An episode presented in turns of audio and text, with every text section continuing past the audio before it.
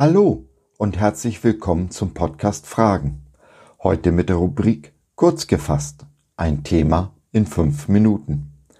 Wir sind Sabine und Josef und wir freuen uns sehr, dass du dich reingeklickt hast. Schön, dass du dabei bist.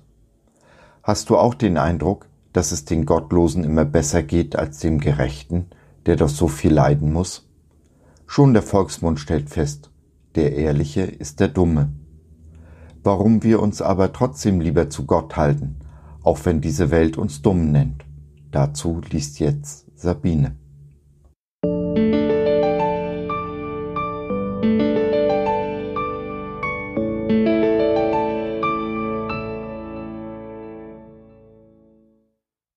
Glaube heißt Vertrauen.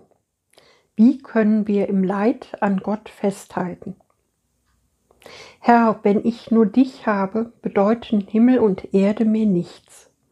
Dir vertraue ich, Herr, mein Gott. Von deinen großen Taten will ich allen erzählen.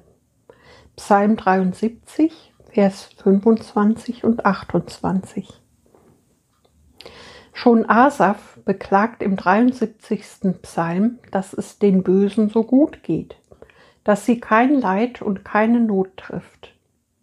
Wie anders ist es oft für die Kinder Gottes. Sie werden durch Leid geführt, manchmal einer Feuerprobe nach der anderen ausgesetzt. Warum das so ist, möchten wir in einem unserer nächsten Blogs betrachten. Aber, das erkennt auch Asaf, es läuft alles auf diesen letzten Tag der Weltgeschichte zu, wenn unser Herr Jesus kommt, um uns zu sich zu holen. Das ist und bleibt unser Trost, dass es den Tag der Gerechtigkeit unseres Gottes gibt, den Tag, an dem alles ausgeglichen wird, Recht und Gerechtigkeit gesprochen und wir in Jesu Arm getröstet werden. Einer meiner Lieblingsverse steht im Kapitel 21 im letzten Buch der Bibel in der Offenbarung des Johannes. Ja, von nun an wird Gott selbst in ihrer Mitte leben. Er wird ihnen alle Tränen abwischen. Es wird keinen Tod mehr geben, kein Leid, keine Klage und keine Schmerzen. Denn was einmal war, ist für immer vorbei. Offenbarung 21, Vers 3 und 4. Aber wie lebt es sich mit all dem Leid im Hier und heute? Meiner Ansicht nach sind wir als Menschen, die aus dem Vertrauen in unseren Retter und Erlöser Jesus leben, schon hier getröstet und geborgen, weil wir wissen, dass unser Leben hier mit all seinen Höhen, Tiefen und Leiden nicht alles ist. Wir dienen schließlich einem lebendigen Gott, der heute noch Wunder tut. Heute, mitten in dem größten Leid, nimmt er uns in den Arm, tröstet, ermuntert und stärkt uns. Niemals würde er den glimmenden Docht auslöschen. Im Gegenteil, er hilft uns wieder auf und stärkt uns durch seinen Heiligen Geist.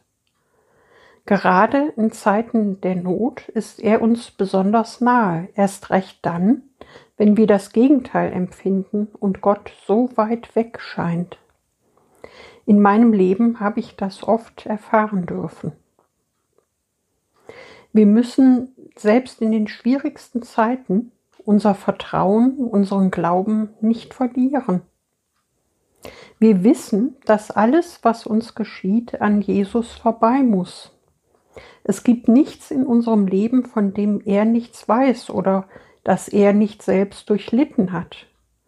Deshalb kann er wie niemand sonst mit uns mitfühlen. Wir können, dürfen und sollen unserem Vater im Himmel unser Leid klagen. Es gibt keinen Schmerz, den er nicht kennt, denn er wurde Mensch, einer von uns. Seine Liebe zu dir und mir ist immer größer als das größte Leid und hilft uns, dass wir nicht verzweifeln. Unsere Tränen hier werden gesehen und gezählt und unser Seufzen ersetzt oft ein langes Gebet. Wenn wir auf Jesus vertrauen und uns gegenseitig stärken, werden wir zu Überwindern.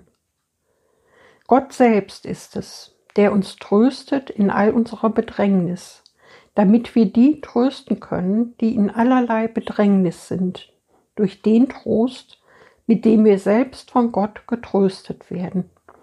So schreibt Paulus in 2. Korinther 1, Vers 4. Wenn wir solchen Trost erlebt haben und weitergeben, ist das kein billiger Trost, sondern ein durch Leid geprüfter. Und so hinterlassen wir dann diese Welt ein klein wenig besser, als wir sie vorgefunden haben. So, das war's für heute. Wir hoffen, du hattest Freude und konntest etwas mitnehmen. Wenn du noch Fragen hast oder mit uns in Kontakt treten möchtest, dann besuche doch unseren Blog fragen.biz. Biz, B-I-Z, steht für Bibel im Zentrum. Wir glauben, dass die Bibel, Gottes Wort, absolut wahr und irrtumslos ist. Gott hat uns lieb und möchte, dass unser Leben gelingt. Dazu gibt er uns in seinem Wort Orientierung und Wegweisung für ein Leben in Fülle, genauso wie Jesus es in Johannes 10.10 10 versprochen hat. Was meinst du dazu? Lass von dir hören, wir würden uns sehr freuen. Bis dahin, Sabine und Josef.